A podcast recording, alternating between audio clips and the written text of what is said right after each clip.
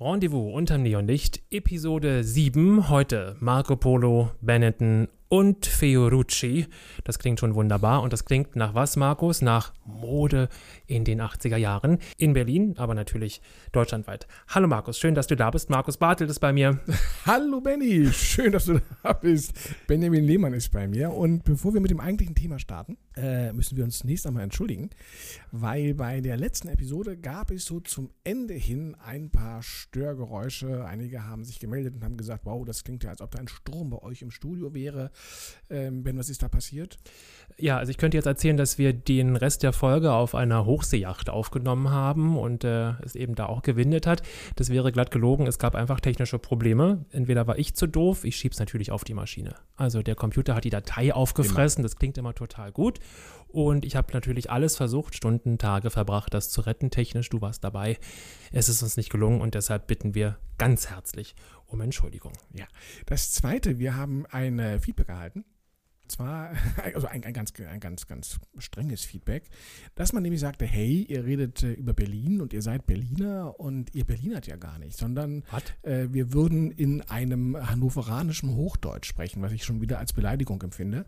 Ähm, aber wieso Berlinern wir eigentlich nicht? Das weiß ich nicht, genau. Nee, ich nicht. Wir könnten ja eh eine Folge mal machen, komplett im Dialekt. Ja, das aber wird abgefahren. Aber dann rufen uns Berliner an, hier so, Kasubke und so, und sagen, ey, Freunde, das waren die richtigen Berliner. Wir haben ja auch Hörer, die vielleicht nicht aus Berlin kommen, so Eben. in Bayern sitzen, die müssen uns ja auch verstehen. Oder in Hannover vielleicht, die hätten ja auch Schwierigkeiten dann. Ja, aber eigentlich ist es ein schönes Lob, dass wir in der hannoveranischen Hochlautung, Bühnenhochlautung sprechen, oder? Ja, also so gesehen ja, aber ich fühlte mich doch ein bisschen, ein bisschen angegriffen. So, und bevor wir jetzt wirklich starten, ähm, sei auch noch erwähnt, dass wir heute nicht nur zu zweit hier sitzen, sondern wir werden einen Gast haben und äh, mit diesem Gast auch noch das Thema Mode besprechen, weil er einen ganz besonderen Modegeschmack hatte. Und ähm, wir werden mal fragen, A, was das für einer war und B, wie er sich denn eingekleidet hat und wie auch seine Umwelt darauf reagiert hat, weil das ganz nochmal was anderes war als das, was wir jetzt am Anfang besprechen werden. Und nach dieser langen Einführung, nach diesem Titel, nach diesem Mega-Plateau gibt es jetzt unseren Opener und dann sind wir gleich wieder da. Wir freuen uns auf euch.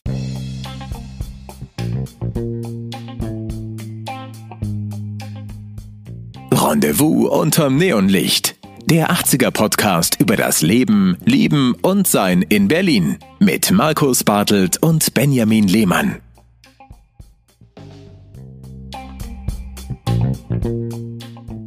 Benjamin, was hast du denn getragen in den 80ern? Du warst ja deutlich jünger als ich noch. Das heißt, äh, Mutti war noch einkaufen mit dir? Ja, Mutti war mit mir einkaufen. Ich war ja ein ähm, kleines, dickes Kind. Und ähm, das heißt, die Auswahl war dadurch nicht so groß tatsächlich, aber man trug Jeans. Ich habe damals schon, so wie heute, ich habe ja so eine Westenmacke und eine Schalmacke, die hatte ich damals schon, habe also immer versucht, irgendwie auch was zu kombinieren, letztlich ja auch um was zu kaschieren, figürlich. Aber ähm, Hemden, so Jürgen von der Lippe-Style, war total cool, weiß ich, habe ich auch schon ähm, mit acht oder neun getragen, also Hemd statt T-Shirt und natürlich klassisch Poloshirts, Jeans. Und Jeans kaufen war immer was Besonderes. Einmal für mich speziell, weil man eben gucken musste, wo gibt es die Jeans. Und ich war nie so markenverliebt wie mhm. viele andere in meiner Klasse dann schon. Also es musste Levi's sein und es musste andere Marke fällt mir aus der Zeit gar nicht ein, aus der Kinderzeit. Mir war das ziemlich egal. Also wir waren, äh, kauften auch bei C&A Jeans sozusagen. Das war völlig okay. Also C&A ist ja äh, meine Kindheit zumindest auch gewesen. Ja. Ähm, es gab ja gar nicht so viel Auswahlmöglichkeit, also Nix. an, an modischen Einkaufsmöglichkeiten. Das heißt, man hatte C&A, ich erinnere mich noch an das Pelomino-Pferd, das mhm. da dran sein musste, was man sammeln konnte und ähnliches. Ja. Tatsächlich, um das auch nochmal so ein bisschen ähm, ja, anklingen zu lassen, der erste H&M in Deutschland hat 1980 in Hamburg aufgemacht und äh, wir haben dann in Berlin erst mit ordentlicher Verspätung den ersten HM bekommen. Und selbst das war noch nicht diese Welle, die dann losgetreten wurde, sondern das war natürlich schon andere Mode und war auch sehr, sehr angesagt und begehrt. Aber die, in der Menge, dass man äh, auch diese viele Auswahl hat, also man hatte damals ja noch die, die großen Modewechsel. Es gab äh, Herbst-Wintermode und es gab Frühling-Sommermode. Also zweimal im Jahr wurde sozusagen die Kollektion ausgetauscht. So wie heute, dass man sagt, wir haben 16, 18 Kollektionen im Jahr, einen ständigen Wechsel Das gab es damals ja so noch nicht. Ja, und wir hatten auch einen ganz kleinen Radius zum Einkaufen. Also ich bin ja in Kreuzberg groß geworden, in SO 36 in der Lausitzer Straße und bin am Hermannplatz in der Karl-Marx-Straße zur Schule gegangen, in das Albert-Schweitzer-Gymnasium. Und das war auch im Grunde unsere Einkaufshut. Also der große Karstadt am Hermannplatz. Ich glaube, der ist jedem Berliner, egal aus welcher Ecke er kommt, ein Begriff. Ähm, großes Haus, ja auch damals äh, architektonisch etwas ganz Besonderes. Mal gucken, wir machen ja auch nochmal was über das Thema Architektur. Aber wir waren bei Karstadt und dann ging man die Karl-Marx-Straße rauf und runter. Die war damals halt auch noch richtig Einkaufsstraße, ist jetzt ja, naja, sagen wir mal, sehr verramscht, ohne irgendjemandem dort zu nahe treten zu wollen. Aber es gab Hertie, es gab ähm, Leffers, Hertie, Karstadt, C&A. Das war so das Delta, in dem man sich bewegte. Und früher übrigens noch ähm, die Jüngeren, die Älteren, Entschuldigung, werden sich erinnern, äh, es war um 18 Uhr auch Schicht im Schacht. Ja, es gab im besten Fall den langen Donnerstag dann. Die Karl-Marx-Straße. Die Karl-Marx-Straße ähm, war so ein bisschen die Schlossstraße. Ne? Also Schlossstraße in Steglitz und Karl-Marx-Straße, ja, genau. das war so ein bisschen so eine, eine Klasse, eine Liga im Grunde genommen. Bei mir hingegen ähm, 1980, ich war 14, keimte so ein bisschen Modebewusstsein auf, ganz zart. Das ist bis heute geblieben. Das, äh, liebe Zuhörerinnen und Zuhörer, das können Sie nicht sehen, aber auch heute trägt Markus ein sehr geschmackvolles Hemd. Wir haben ja heute einen Interviewgast, das heißt, wir werden auch ein Foto machen. Achten Sie mal drauf. Ja. Achtet mal drauf. Jetzt bin ich gleich im Sie. Guck mal, voller Ehrfurcht. Jetzt habe ich dich unterbrochen. Bitte. Ja, aber ich mit der Ehrfurcht, da schmeichel ich mir wieder. Nein, es ging langsam los. Mein Einkaufsgebiet war natürlich der Kurfürstendamm. Ich bin ja in Eichkamp dann aufgewachsen. Das war das nächste, was kam. Reichsstraße lassen wir jetzt mal aus. Und tatsächlich, ich muss es jetzt gestehen an dieser Stelle, ich habe es bisher immer versucht zu verschweigen, aber ich war Popper. Das yeah. heißt, der oh, Popper ploppt auch schön. Ähm, tatsächlich mit allem, was dazugehörte, mit der entsprechenden Popperlocke, äh, die man dort getragen hat, also den Seitenscheitel, der so übers Auge rüberhing. Und ähm, das war auch schon das Markenbewusste. Das heißt, die Polohemden waren zumindest von Benetton, wenn nicht sogar von Lacoste. Äh, man hat dann diese ähm, schönen Polunder drüber getragen. Man hatte den Lederbinder darunter, also eine sehr schmale Krawatte. Mhm. Also, ja, Krawatte ist vielleicht sogar der falsche Ausdruck, aber es war ein Binder, den man geknotet hat. Ähm, es gab die Marco Polo Sweatshirts mit dem großen Marco Polo Aufdruck, die ich jetzt gerade wieder sehe. Marco Polo hat die wieder rausgebracht.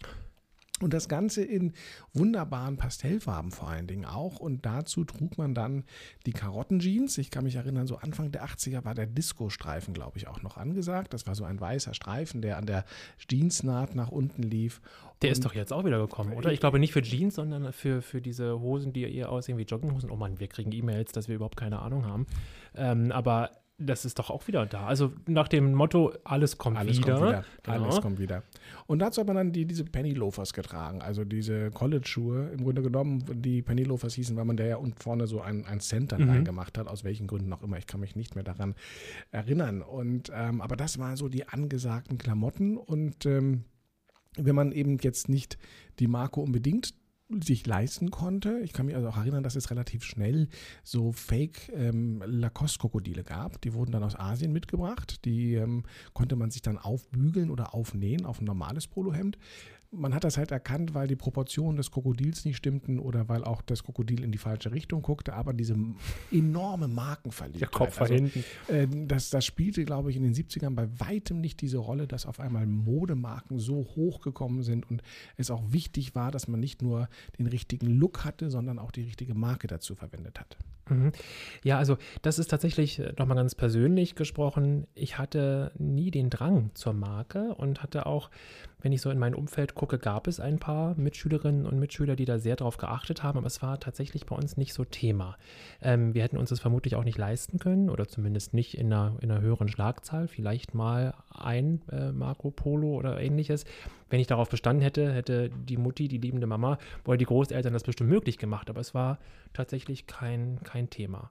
Also von daher ganz interessant, dass das dann ja auch in der, im anderen Teil der Stadt, in der Schule, kannst du sagen, was war das großes Thema Mode? Ja. Ähm, es gab tatsächlich unterschiedliche Moderichtungen an der Schule. Wir hatten also das, das andere Teil, das waren so ein bisschen die, die, die, die Mods und die Rockabillys ähm, mit ihren ähm, Crepe-Sohlenschuhen und den langen äh, Mänteln, die dann eben The Who gehört haben oder Quadrophonia, der Film damals dazu, ähm, oder Style Council gehört haben. Das heißt, ähm, Mode war ja immer auch ein bisschen Ausdruck von Musik. Ja, das hat sich ja auch miteinander äh, sehr stark verschränkt. Ja, also auch die Gruftis ähm, haben dann eben äh, The Cure gehört und ähm, dann hatten wir diese ganze New Romantic-Welle. Ähm, also dann, man fing an, sich auch als Junge auf einmal zu schminken oder ähm, mhm. Adam and, ähm, Adam and the Ants im Piratenlook rumzulaufen. Man hatte dann die entsprechenden Jacken und die Westen dazu angehabt. Äh, Kajal eben auch für Jungs. Also je nachdem, welche Musik man hört, da hat man diesen Style auch relativ schnell imitiert. Das ging dann so weit, also wenn wir an Anfang der 80er denken, sowas wie Culture Club Boy George, mhm. äh, war dann auf einmal sehr bunt und auch sehr schwallig, ja, von den, also fließende Stoffe und sowas alles, ähm, oder die Hüte, die man dazu getragen hat. Also Musik, welche Musik man hörte, ähm, spiegelte sich auch in den Klamotten, die man getragen hat. Und die Vielfalt in der Musik, die es dann gab, weil natürlich gab es an der Schule auch die, die Rockhörer, wir sagten ja, wir kamen in den 70ern aus dem Rock raus, ähm, die liefen dann auch weiter mit ihren Jeanskutten darum und, ähm, und in ihren äh, Tonschuhen. Also es war eine große Pluralität im Grunde genommen ja, vorhanden. Genau, wie du sagst, also wenn die Jugendmode vom Musikgeschmack geprägt wurde damals, dann war das einfach also ich will nicht sagen, dass es heute langweilig ist, wenn man jetzt so in die, in die Masse guckt oder heute in eine Schulklasse, aber es ist schon irgendwie gleicher ja. ähm, geworden. Und damals wusstest du, da hinten sitzt der Hip-Hopper und da vorne sitzt der, derjenige, der heute in, in, der, in die Techno-Disco geht. Ne? Also das war gut zu erkennen tatsächlich. Weil, ja, weil es eben diese, diese Einheits, diesen Einheitsmodebrei von H&M im Grunde genommen nicht gab. Ja? Und du musstest auch, oder du hattest deine Fachgeschäfte gehabt. Ja? Sven wird uns das nachher auch nochmal erzählen, ganz bestimmt. Ähm, ich kann mich erinnern, also wie gesagt, Kudamm und Seitenstraßen war mein Einkaufsgebiet. Die, die, die Popper-Sachen oder auch die Jeans gab es bei, bei City Jeans in der Bleibtreustraße. Mhm. Den Laden gab es ewig lange, bis er jetzt, glaube ich, dann äh, zugemacht hat. Mein Jeansladen war Witboy. Ähm, ja, also ja. Fit hat man erkannt an dieser überdimensionalen äh, Jeans, genau. die so aufgebläht, dann ausgestopft mit Watte da Ganz genau. Gab es auch einen in der Karl-Marx-Straße, auch extrem laute Musik, also was man dann ja auch heute immer noch in den Stores ähm, findet, in, in, anderen Marken. Aber das war tatsächlich unser Jeansladen mit dieser riesen Jeans ja. vor der Tür im Wind. Und das waren diese marmorierten Jeans auch. Ne? Genau, gab ja. es dort auch. Ja. also war, glaube ich, das, was, was man mit Witboy in Verbindung gebracht hat. Genau. Ähm, es gab dann, äh, woran ich mich auch noch gut erinnern kann, Fiorucci, wir haben es ja im Titel mit dabei, mhm. wir nennen Marco Polo und Fiorucci, äh, ein kleines Geschäft im Europacenter. Wer sich daran erinnern kann, neben dem Europacenter, wo ja früher zwei große Kinos drin waren, nämlich der Royalpalast und ähm, das City-Kino, Royalpalast mit der größten Leinwand Europas zu dem damaligen Zeitpunkt. Daneben gab es so eine Mini-City Town Scene. Und da waren so, konnte man so durchlaufen, war so eine Passage, schlauchartig, und da waren dann so ganz viele kleine Läden und da war auch die Fiorucci Boutique. Ähm, und die war deswegen so beliebt, also abgesehen davon, dass sie italienische Mode, italienische Jeans hatten oder pseudo-italienische zumindest. Aber man bekam immer so eine ganz coole Plastiktüte, die man dann an so Kordeln hing. Die konnte man dann eben auch als Schultüte benutzen oder Sachen reinmachen. Das war schon mal ganz hip. Und äh, es gab dort Aufkleber und ähm, wo dann Fiorucci drauf stand oder auch, auch das waren so Sammeleditionen schon relativ früh, sodass man natürlich dann seine Schulhefte damit beklebt hat und jeder konnte sehen, ähm, dass man bei Fiorucci eingekauft hat und diese Aufkleber hatte und diese tolle Tüte hatte. Also auch das war schon ein, ein Fund sozusagen. Und es gab in der Ulandstraße ein Geschäft nochmal eine ganz andere Richtung. Das war das Blue Moon. Ähm, heute sind sie in der Damaschke-Straße. Das war das erste Geschäft, das Doc Martens nach Berlin gebracht hat. Also wir haben ja, auch wenn wir jetzt über die Popper reden, es gab ja auch noch die Punker und die Punkkultur und auch so ein bisschen das, das Angepasste. Und da gehörten die Doc Martens natürlich mit dazu. Und die hat man dann im Blue Moon gekauft und das Blue Moon hat ähm, sehr viel aus, ähm, nicht nur zu den, aus den 50ern gehabt, sondern ganz viel auch so andere Dinge, die man eher so aus England kannte. Das heißt, wenn du dich eben ausstatten wolltest für so ein bisschen Euromantic, dann hast du die Adam End Piratenjacke im Blue Moon natürlich gekriegt.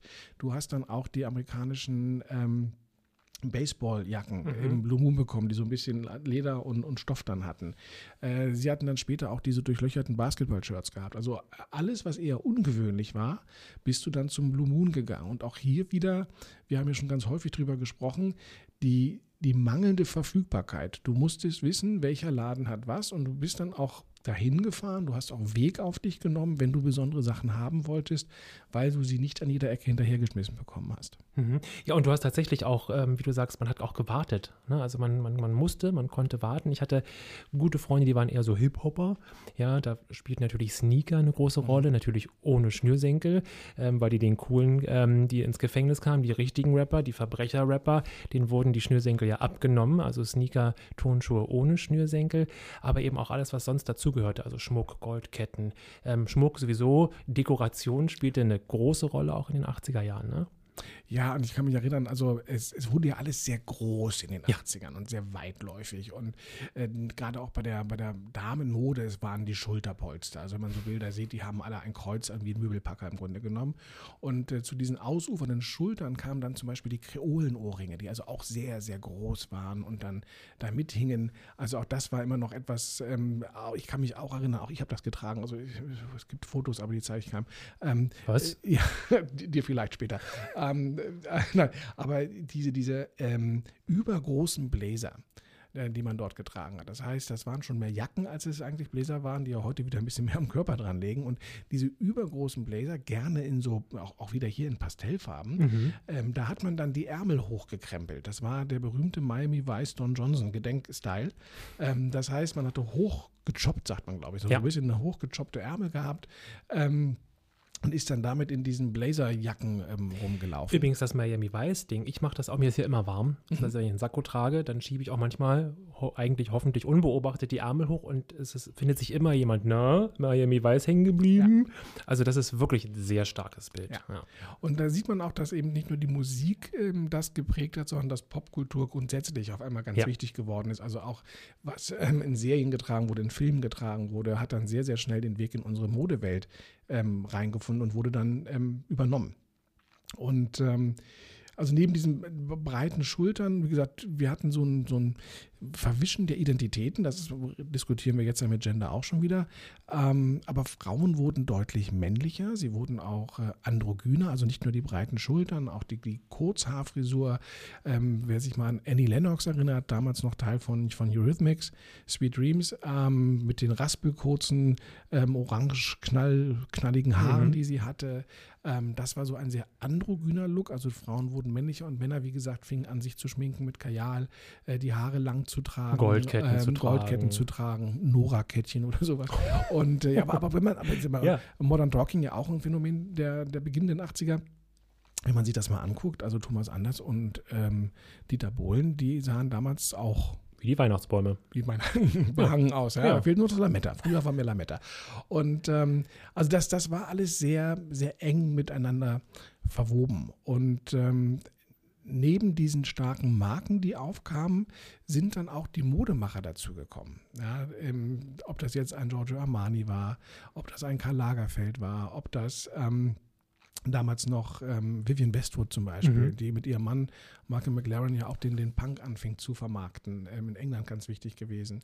Ähm, wir hatten natürlich sowas wie Gianni Versace, diese riesigen Medusenköpfe, die auf einmal auftauchten, was alles auch äh, sehr teuer, äh, sehr teuer war. Ähm, Jean-Paul Gaultier, ja, Madonna, die, die dann mit den, mit den spitzen Tüten-BHs ähm, mhm. aufgetreten ja. ist. Also ähm, Modedesigner hatten auf einmal nochmal einen ganz anderen Star-Kult. Man hat auch genau geguckt, wer, welcher Sänger, welcher Schauspieler trägt was im Grunde genommen und ähm, von, von wem wurde das designt. Und das hat sich auch in den Zeitungswelten wieder gespiegelt. Gar nicht nur so in den großen Modezeitungen, sondern für uns waren so die Stilbibeln, die, die englischen Zeitungen, The Face und auch ID, die ja Menschen in jeder Ausgabe auch auf der Straße fotografiert haben und zu sagten, das ist der Street Style, das tragen die Modestudenten, das tragen die Studenten und das wurde dann auch ganz schnell wieder zu einem offiziellen Stil, was man heute kombinieren konnte mhm. und was man tragen konnte. Ich glaube, Stars und Sternchen, die heute gucken wir auch oder die, die Boulevardpresse guckt auf das, was dort getragen wird, aber ich glaube, früher war das wirklich ein Bekenntnis zum Designer, zu seinem Lifestyle, ähm, zu seiner Art und Weise. Also ist, glaube ich, nochmal ein höherer Identitätsfaktor. Ja. Ne? Also das war mit Mode, was man da ausdrücken wollte, glaube ich, damals viel mehr als heute. Heute sieht man schick aus und man hat auch einen bestimmten Designer und man ist Fan von einem bestimmten Designer und das drückt natürlich auch was aus, aber man ist nicht so nah dran an denen. Also ich glaube, äh, man wusste früher sehr genau, was ich da trage und wer das da für mich geschneidert hat. Ne? Ja, und man hat es auch erkannt und es, ich habe gerade jetzt ähm, einen anderen Podcast gehört und da beklagte sich eine Modebloggerin darüber, dass eben äh, die Deutschen, anders als die Franzosen zum Beispiel, keine schöne Mode mehr tragen. Also die kaufen das äh, besondere Kleid, den besonderen Anzug vielleicht höchstens noch für eine Taufe oder für eine Hochzeit, aber nicht für das alltägliche Leben. Für gut. Und, ähm, für, ja, das ist dann für was Besonderes. Und äh, das sei eben in anderen Ländern anders und ich glaube, das war damals, wenn ich es jetzt nicht komplett verklären sollte, auch in den, in den 80ern durchaus noch, ähm, noch anders gewesen. Wir haben versucht, eine Liste zu machen, mhm. ähm, zusammenzutragen lass uns doch mal gucken, äh, was wir schon alles erwähnt haben. Die Karottenhose, glaube ich, ja. haben, wir, haben wir mal einen Haken dran. Ne? Also die, die, die unten enger wurde genau. und äh, damit auch die Körpersilhouette ähm, nochmal verjüngt hat. Und immer wieder auch, ist immer wieder da. Also die ja. ist ja auch nie so richtig verschwunden. Schulterpolster sind schon mal verschwunden, aber waren dann auch mal wieder kurz da. Ähm, die Puffärmel haben wir gefunden. Gibt es ja. tolle Fotos auch von Lady Di. Und also, oh ja, ja ähm, Jennifer Hart in meiner Lieblings, einer meiner 80er Lieblingsserien, Hart aber herzlich. Dann, ähm, wo, wo, wir gerade bei deinen Lieblingsserien ja. sind, ja, also wir sollten auch Dallas und Denver natürlich erwähnen, weil Crystal, Crystal. und ähm, John Collins als, wie hieß sie als Beast? Ähm, Alexis, Colby. Alexis, ja. Ich sage, du bist ja das wandelnde Denver und Dallas Lexikon. Ja, meine Großmutter liebte tatsächlich, ich musste beides gucken. Und Crystal habe ich als weinerliche Figur in Erinnerung, die immer diese Treppe runterging. Blake, Blake, wo gehst du hin? Und ähm, in dieser Puffärmelbluse. Ja, das genau. ist ein hartes, ja. für mich auch prägendes Bild. Und das war aber auch eine, eine, eine Frisurenwelle, die man hatte, diese hochtupierten ja. Haare. Ja, also ich kann mich auch an, an ähm, Schulfreundinnen oder auch an Studenten, damals erinnern, Studentinnen erinnern, Kommilitoninnen, die eben auch diese hochtupierten, aufgepufften, nicht nur Puffärmel, sondern Puffhaare auf dem Kopf hatten. Und ähm, also ähm, modisch sah das teilweise immer aus wie ein geplatztes Sofakissen manchmal. Mhm, ja, ja, also und ähm, aber das ist stark von Denver und ähm, Dallas beeinflusst worden. Vermutlich schon, ja. Ähm, wir haben haben den Oversize-Bläser, über den haben wir gesprochen. Und ich glaube, Oversize ist dann auch wirklich Oversize gewesen. Es ja. musste, habe ich nicht getragen, ich wäre noch Kind, ähm, 10, 12 Jahre alt, Oversize Blazer, das musste 5, 6 Nummern ne, größer sein. Also es war Oversize. Ja, also er saß, er saß in den Schultern, aber er war wirklich lang. Also er, ja, genau. Er ging, er mhm. ging bis ähm, über den Hintern und äh, heute würde man es eher eine Jacke nennen als ein, als ein Sakko. Also es war auch da, im, man konnte auch in die Taschen ganz viel reinstopfen, weiß ich immer noch. Ähm, also es ging, aber es waren tatsächlich, es war Oversize. Ja, dann haben wir ein Beinkleid, das ist gar nicht Oversize und auch sehr von dem Thema Musik und äh, Kino beeinflusst, die Leggings. Mm, ja, mm. die Leggings. Ah. Auch nie ausgestorben? Nein. Also vielleicht für gut nicht, aber. Äh, war aber schon damals grenzwertig, weil, ähm, so leid es mir tut, äh, die meisten Menschen in einer Leggings sehen doch aus wie eine Presswurst. Und ähm, jetzt kriegen wir wieder böse Zuschriften. Oh, warte. Also zumindest, wenn sie sehr, sehr eng anliegend sind. Ähm, aber damals war das gerade sehr angesagt und es war auch hier wieder in Pastellfarben und ähm, es kam, die Leggings kam, kam ja so ein bisschen auf, ähm, Anfang der 80er, Jane Fonda Aerobic. Genau. Ja, da kamen ja dann auch noch die ähm, neonfarbenen Stirn- und Schweißbänder dazu. Es kamen die Stulpen dazu, lange oh, Zeit ja. die Stulpen über die Leggings drüber getragen. Ähm, die Leggings verfolgt uns tatsächlich seitdem nonstop. Stulpen habe ich lange nicht gesehen. Leggings sieht man ja immer ja. wieder, ist ja wie ein Unfall, muss man eben hingucken. Ich will auch Briefe bekommen, böse Post. Ähm, und aber Stulpen. Na, Stulpen siehst du äh, in Yoga-Klassen ganz Stimmt. häufig, ja, dass man dann eben schnell die Stulpe drüber zieht, damit ja. irgendwie der Knöchel nicht auskühlt. Dann haben wir uns noch aufgeschrieben, viel Schmuck, haben wir darüber gesprochen. Es musste klimpern, es musste blitzen, die Hip-Hopper sowieso, das war extrem cool. Ein Look, der sich auch bis heute gehalten hat. Also wenn wir heute in die Rap-Hip-Hopper-Mode gucken, dann ist das beständig geblieben, glaube ich. Ne? Neonfarben, hast du schon erzählt. Geometrische Muster, haben wir gesagt. Oh ja. Darüber müssen wir sprechen oder zumindest mit aufführen. Ja. Große ja. geometrische Muster. Ja, ganz viel. Man, ähm, also auch die Mondrian-Welle, man lief mhm. dann diese Mondrian-Gemälde eigentlich mit Farbpalette durch die Gegend. Ähm, Muster waren grundsätzlich ein, ein sehr schönes Thema. Und ja, auch in der Tat Tapete. Auch in der Tapete. Und es gab dann, aber Catherine Hammett hat das mal eingeführt, wurde schnell aufgenommen, diese T-Shirts, auf denen ähm, dann ganz groß ähm, Sachen drauf standen. Ja, Frankie Says oder ähnliches. Und äh, also auch Frankie Goes to Hollywood als, als modegebende Band, die man dort hatte. Also man hatte, man hat Botschaften auf T-Shirts auf einmal durch die Gegend getragen. Man war nicht nur Litfaßsäule für die Marke, sondern man äh, trug dann auch lustige Sprüche. Mhm. Und werden wir nachher mit unserem Interviewgast ja, glaube ich, auch drüber sprechen, da müssen wir drüber sprechen. Man war viel mutiger, ne? Auch Männer, glaube ich, waren viel mutiger in der Mode, oder? Oder ist das, ist das meine Wahrnehmung? Nein, also die, die, die jungen Männer zumindest. Mhm. Ja, also wir als Teenies und, und Twens dann zum, zum Ende hin, ähm, wir haben tatsächlich uns in diese Modewelt reingestürzt. Und das sind so Dinge, also wir der, der, der, regelmäßige Hörer und die regelmäßige Hörerin wissen ja, dass wir ähm, mit Studenten und Studentinnen zu tun haben. Und ähm, wenn ich mir heute die Anfang, Mitte 20-Jährigen angucke, dann kommen wir auf das, was du gerade gesagt hast. Die sind bei weitem uniformer gekleidet in ich habe die Jeans, ich stecke vorne den Pulli rein, hinten guckt da raus im Grunde genommen. Ich habe noch eine Gürtelschande dazu, ich trage meine Sneakers. Ähm, Mann, kriegst du Post. ja. ähm, es gibt eine Facebook-Seite, da kann man Kommentare machen oder ansonsten Für Kommentare äh, wäre das ähm, Rendezvous unterm Neonlicht at googlemail.com. Ähm, nein, aber tatsächlich ist eben das Bunte und das, das Wilde ähm, war damals tatsächlich ähm, gefragter. Und ich habe gerade neulich jetzt Bohemian Rhapsody gesehen, mhm. ähm, wo ja dann auch ähm, die letzte Viertelstunde im Grunde genommen der Queen-Auftritt war auf dem Live-Aid-Konzert. Und das haben sie ja komplett nachgestellt und nachgebaut. Und da gibt es dann auch so einige Shoots in, die, in, die, in das Publikum hinein. Und man sieht dort diese Popperlocken, man sieht dort diese hochtopierten Haare, man sieht dort das Pastellige, ich fand das wirklich sehr schön getroffen, aber so lief man damals rum und man hat sich auch nicht geschämt dafür. genau, also man war mutiger. Zwei Sachen haben wir noch, denn der Taillengürtel, ähm, der die Stoffmassen zu bändigen hatte, ähm, haben wir uns zumindest so aufgeschrieben als Stichwort. Ich kann mich, aber ich weiß nicht, ob das 80er war, vermutlich, ähm, ich kann mich an diese Schmetterlingsgürtel erinnern. Also das waren so, so, so Stretchgürtel, sehr, sehr breit und die wurden vorne mit so einem großen Schmetterling so zusammengeklickt. Mhm, habe ich ein Bild? Ja, habe ich auch ein ähm, Bild vor Augen. Oder? Ne? Ja. Die gab es. Ähm, und äh, Pailletten und über Lurex, na klar, müssen wir, oder haben wir gesprochen, es musste einfach glänzen und es musste auffallen. Ich glaube, ja. das ist die Überschrift. Überschrift über, über der Mode der 80er. Es gab dann ähm, eben auch so ein bisschen diese ähm, Bolero-Jäckchen zum Beispiel. Ja, stimmt. Ja, mhm. auch das war was ganz wichtig. Also die dann sehr, sehr kurz waren, aber eher von den Damen wiederum getragen wurden. Wir Männer waren ja Oversize. MacGyver hatte auch so eine Jacke. Ähm, ja, das war seine Arbeitskluft, glaube ich dann.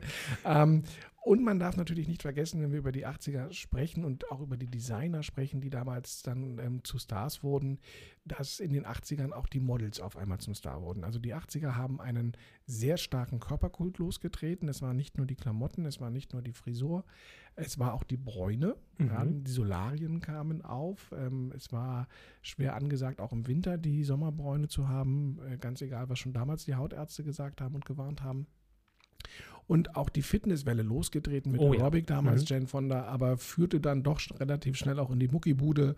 Ähm, die, die Fitnessketten sind gestartet, die einzelnen Studios, wir hatten ganz, ganz viele einzelne Studios, aber man fing an, in die Körperertüchtigung zu gehen und sich eben äh, die entsprechenden Muskeln aufzubauen. Ähm, und auch das war jetzt weniger aus Gesundheitsgründen, sondern eher aus ähm, Darstellungsgründen, also um was man, dass man ähm, sich selbst damit ausdrücken wollte. Und Ende der 80er ging es dann eigentlich los und äh, Peter Lindbergh ist gerade verstorben äh, mit den Supermodels. Also Claudia Schiffer, Naomi Campbell, Christy Turlington, äh, wie sie alle hießen. Und auch die haben natürlich dieses, oder Kate Moss, ich fand Kate Moss immer ganz, ganz großartig, als 15-Jährige, glaube ich, von The Face entdeckt worden mhm. ähm, und dann eine unglaubliche Karriere gestartet. Ähm, auch eher andro androgyn, die war so das, das an androgyn. So. Sie war so da der Gegenentwurf zu den äh, großen mit äh, Supermodels mit üppiger Oberweite. Sie war ja immer erst so ein bisschen jungsmäßig vom Style her. Sehr dünn, ja. Sehr dünn und ähm, aber die wurden toll in Szene gesetzt. Da gab es dann die tollen Fotografen dafür. Das waren die Modestrecken in den Zeitungen, die man dort hatte. Die Werbung ist sehr schnell darauf eingesprungen. Also die berühmt-berüchtigte Davidoff-Werbung. Ich glaube auch ganz viele äh, Mädchen in meinem oder im Teenie-Alter haben sich dann diesen Davidoff-Mann, äh, der auch als Printanzeige in den Zeitungen war, ausgeschnitten und ans, an, ans Bett gehängt. Also auch das war schon dieser durch muskulös durchtrainierte Typ, der, glaube ich, erst diesen Eisblock durch die Gegend schleppt und dann aus dem Wasser mhm. rauskommt und sowas. Also, ich glaube auch, sozusagen das Thema Parfum und Düfte ja. so nach ja. vorne zu bringen, auch werblich so nach vorne zu bringen, in einer, mit einem Aufwand, ja, mit Budgets in der Werbung, unfassbar. Ähm, das hat auch in den 80ern begonnen. Ne? Ja. Also es war ein Gesamtbild. Und die Düfte waren mit den Modemarken verbunden. Genau. Ja, also es war eben der Lacoste-Duft oder der Armani-Duft oder ähnliches. Und ähm, man hat also nicht nur die Klamotten getragen von dem Designer, sondern man hat auch den Duft natürlich dazu dann getragen. Und ähm, die Werbung hat davon sehr profitiert, weil es waren aufwendig inszenierte Spots, egal von welchem Parfum die dort gemacht worden sind und in den Kinos liefen, im Fernsehen liefen, äh, Printanzeigen, die erstellt worden sind. Also Düfte waren, glaube ich, noch ein größeres Thema, als sie heute sind. Ja, goldene Zeiten für die Werbeindustrie. Ja. Der Gast, äh, den wir heute zu unserem Thema Mode in den 80ern hier haben, der geht auf deine Kappe, den hast du eingeladen. Ähm, ihr kennt euch, sag doch mal ganz kurz, er wird sich ja gleich nochmal selber vorstellen und ihr werdet ihn gleich hören, aber sag doch mal, was du dir bei dem Gast gedacht hast. Also, das ist ähm, in der Vorrecherche zu diesem Thema bin ich auch meine alten Fotoalben durchgegangen. Äh, tatsächlich reden hier über eine analoge Welt. Es gab ja noch keine Digitalfotografie. Man hat also Fotos dann aufgehoben und eingeklebt. Ich habe noch eine, einige von diesen alten Alben, um mich auch inspirieren zu lassen. Wie sah ich denn damals aus und wie sahen die anderen damals aus? Und da habe ich Fotos entdeckt von einem lieben Freund von damals. Wir kannten uns schon zu Schulzeiten, haben dann auch gemeinsam studiert und das ist Sven, Sven Hirschmann. Und ähm, Sven lief schon damals andersrum als wir alle anderen, ähm, weil äh, Sven hat immer Anzüge getragen. Und zwar jetzt keine hm, klassischen, was ich was, Armani-Anzüge oder ähnliche, sondern Anzüge aus den 40er Jahren, aus den 50er Jahren. Und er hatte die Hosen mit den Hosenträger. Und er hat immer das Einstecktuch dabei gehabt und fast immer eine Krawatte drum. Und äh, die Haare waren nach hinten gegelt und es wurden eben ähm, Zigaretten aus dem Zigarettenetui genommen und nicht aus der Pappschachtel, der Marlboro-Schachtel. Und ähm, es waren dann auch natürlich Players Navy Cut ähm, ohne Filter, also auch hier nostalgische, besondere Zigaretten, die man dort hatte. Also das Ganze ging so ein bisschen in die Richtung ähm, Swingboy eigentlich mehr und auch die Musik, die er gehört hat, war eine andere. Und ähm, über diesen Style wollen wir uns ein bisschen unterhalten und äh, wie er zu den Klamotten gekommen ist, wie er die eigentlich gefunden hat, was er damit transportieren wollte, wo sind die eigentlich dann ähm, durch die Gegend gelaufen, wo waren ihre Treffpunkte und wie haben eigentlich die anderen darauf reagiert, weil das war doch nochmal was ganz anderes als jetzt Popper, Punker oder Rockabilly oder der Rocker, den man dort hatte, dass die waren wirklich aus dem Ei gepellt. Also für mich klingt Sven ziemlich cool und ich freue mich, wenn er gleich bei uns ist und ihr könnt euch auch freuen.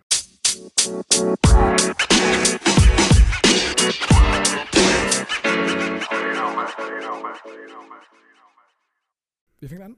Du. Ach, ich mal, gut. Ja. Ich habe gar nicht, ging so ich gar aufgeregt. Ach, ja, weil wir Gäste wir haben. Ja, oh, wir haben einen Gast. Wunderbar. So, ähm, ja, jetzt begrüße ich ganz herzlich ähm, Sven Hirschmann bei uns, einen lieben alten Freund aus meiner Schulzeit, aus meiner Studentenzeit. Ähm, heute Inhaber von Hirschmann Brand Content, das heißt auch noch ein Kollege obendrein, Verrückt. der sich also von uns dreien auch, wie, wie wir alle, mit Marketing und Media und Marken auseinandersetzt. Ähm, Sven, ich ähm, habe ja, wie ich schon erzählt habe, in der Recherche Bilder gefunden, Fotos gefunden, äh, zwei sehr markante Fotos. Ich werde sie auch auf unserem Facebound, äh, Facebook-Kanal, auf unserem Facebook-Kanal ähm, Rendezvous unterm Neonlicht heißt der nebenbei bemerkt, wie auch sonst, ähm, gerne mal reinstellen, damit die Leute auch sehen können, wie du damals ähm, herumgelaufen bist und ausgesehen hast, nämlich sehr adrett, sehr schnieke. Sitzt du hier am Tresen und ähm, hast deine Zigarette in der Hand und schaust ganz versonnen. Beziehungsweise das andere Foto, was ich persönlich ja noch für viel ikonischer halte, ist ein Foto vom Strandbad See, wo ganz, ganz viele Menschen sind, die dort in Badehosen und in Badeanzügen rumliegen. Nur der liebe Sven sitzt dort komplett in voller Montur im Anzug mit Krawatte und Sonnenbrille und ist so unglaublich cool, dass er das gar nicht nötigt hat, ähm, sich weiter zu entkleiden, weil er quasi wie ein Eiswürfel dort äh, eine yeah. Ausstrahlung hat. Sind die Bilder denn für unser Archiv dann ähm, oder haben, dürfen wir da Einblick nehmen? In die Bilder dürft ihr natürlich Einblick nehmen. Das ja. ist gut. Das ist gut. Ja, dann herzlich willkommen. Ja, schön, hallo, hallo, danke schön. Also hört sich ja toll an. Ja. Ganz so habe ich das nicht in Erinnerung. ähm, es ist so, ja, äh, äh, wenn ich jetzt daran zurückdenke, es ist ja sehr lange her, dann erlebe ich das wie, wie, eine, äh, äh wie ein anderes eigenes Leben. Ja? ja. Äh, und da ist ja sehr, sehr viel passiert in der Zwischenzeit. Äh, natürlich sind die 80er noch relativ gegenwärtig für mich. Ähm, das mit den Anzügen stimmt natürlich, klar, da hatte ich einen tollen Spleen, ja, und das liegt natürlich an vielen, an vielen Motivationen Motivation, die man hat. Also nicht nur das in dem, in dem Alter, wenn man so, wenn man so unter 20 ist, natürlich ganz viel Neugier auch auf Reaktionen von anderen und so weiter herrscht. Aber man möchte natürlich auch sehr viel Aufmerksamkeit für sich. Ja, und ja, hm? Das will ich gleich, weil wir vorhin über das Thema Mut gesprochen haben. Ja. Hast du das, äh, wenn du so überlegst, war das mutig für dich? Also dann sozusagen das so anzuziehen, vorm Spiegel zu stehen, sich ja vermutlich extrem cool zu finden. Cool wahrscheinlich die falsche Vokabel. Aber hattest du das gesagt, oh, jetzt muss ich mutig sein? Hat das Mut gekostet? Ja, das ist, ähm, ich habe das, äh, also ich kann es nicht mehr ganz so beurteilen, wenn ich jetzt, ähm, wie viel Mut ich damals aufgebracht habe, um überhaupt rauszugehen, um, um äh, was weiß ich, in Bars und Cafés ja. zu sitzen, mich zu präsentieren. Das, das hat natürlich was mit Mut zu tun äh, Leute anzusprechen, angesprochen zu werden auch. Und zwar nicht nur wegen der Kleidung, sondern überhaupt in der Lebensphase. Ähm, aber, aber natürlich, ähm, also das ist etwas, was mit Mut zusammenhängt und, und wenn man sich heute die Probleme, die man, die man so hört mit Mobbing und solchen mhm. Dingen auch, auch, dass man zusammenbringt, gehöre ich vielleicht zu denen, die diese Probleme nicht so stark hatten. Mhm, okay. Und äh, ähm, also vielleicht hängt das auch damit zusammen, wenn man selbst extrovertierter ist, dann nimmt man das wahrscheinlich anders wahr, als wenn man äh, ohnehin schon gern Grenzen um sich äh, rum aufbaut. Kleidung mhm. ist da natürlich eine wichtige Sache. Kleidung können Grenzen setzen. Ja. Kleidung können aber auch öffnen, indem man, indem man einfach einen Anlass, äh, einen Anlass gibt, äh, ähm, von anderen angesprochen zu werden, zum Beispiel. Und so war das wohl eher bei mir. Ja, aber ja. du warst ja nicht ganz alleine. Es gab ja auch in deinem Umfeld, wenn ich an Nils denke oder an andere, auch andere Leute, die genauso wie du ähm, dem, dem, dem Spleen frönten, äh, schöne Klamotten aus den 40ern zu tragen, schöne Anzüge zu tragen und ähm, damit eben sich abhoben von den schon erwähnten mhm. Normalos und Poppern und, und Punkern, die wir dort hatten. Ja, es ist also, ähm, das ist also das, was ich so äh, teilweise in den persönlichen Spleen so einordnen würde. Das hat ja, das gibt es auch heute natürlich noch. Ja, Leute, die ein bisschen anders sind als andere. Ähm, ähm, es war aber damals so, dass, dass es Revivals gab. Die nannte man damals nicht so. Es gab hm. auch den Ausdruck Retro nicht. Mhm. Aber damals war in den 80ern, war es recht modern, mal zurückzugucken. Wir lebten ja in einer Zeit, in der, in der es immer eine Fortentwicklung gab. Von den, in den 50er, 60er 80ern bauten unsere, unsere Elterngeneration die Wirtschaft wieder auf und danach ging es uns immer besser. Das merkten wir gar nicht. Wir lebten ein Leben wie heute die Jugendlichen, ja, sehr frei, sehr, sehr ähm, im Grunde auch, auch äh, verschwenderisch wie heute. Und ähm, und da war natürlich so ein bisschen Rückbesinnung manchmal, manchmal interessant. Ähm, weil man dadurch ausbrechen kann aus dieser vorgegebenen Welt. Ja. Wir hatten ja damals in den 70er Jahren hatten wir Schlaghosen, das war das, also was wir als Kindheitserinnerung mhm. im Hinterkopf hatten und, äh, und diese Revivals zum Beispiel äh, zurückzublicken mal in die, in die 50er, 60er, war auch eine Gelegenheit, mal andere Stile mal zu schauen. Ja? Mhm. Also wie kann man anders rumlaufen als andere? Ähm, es hat übrigens auch alles so ein bisschen etwas von dem, was heute so sehr populär ist, nämlich äh, der Umweltgedanke. Man hatte damals in der Kleidung sehr, sehr viel äh, Kunstbestandteile. Mhm. Ja, es, war, es, gab kaum, es gab nur Mischgewebe oder vielleicht sogar nur Polyester-Sachen und, äh, und äh, reine Baumwolle war eher selten und wenn dann sehr teuer. Und auch da bot natürlich der, der Blick zurück mal in, in äh, Second-Hand-Garderobe zum Beispiel. Es gab mal so die Gelegenheit, mal zu gucken, was gab es denn vorher mal? Hat man, ist man vielleicht andersrum gelaufen? Hat man nicht teilgenommen an diesem Mainstream? Ja, und Mainstream und Aufmerksamkeit passt da auch wieder zusammen. Das heißt, mhm. es, ist ein großer Kreis, der sich schließt. Und ähm, also es ist ja schön, wenn ich besonders aufgefallen bin, freut mich ja auch. ja. Bei Markus Aber, auf jeden Fall. Genau, genau. Aber ähm, es ist so, dass insgesamt war natürlich die Rückbesinnung auf die 50er und so, war natürlich weit verbreitet. Also wir hatten in der Werbung zum Beispiel, was ja grundsätzlich auch mein berufliches Thema ist, hatten wir zum Beispiel die Levi's Werbung 501. Mhm. Ja. Das war also eine ganz starke Rückbesinnung. Da waren, da waren äh, junge Männer, die, die, die, also in so einer Art James Dean-Look in einem 50er Jahre Waschsalon diese neuen Jeans trugen. Und äh, das zeigte schon, dass also der, der, ähm, die Bereitschaft, auch äh, sowas zu, zu tragen, sehr groß war. Mhm. Ja?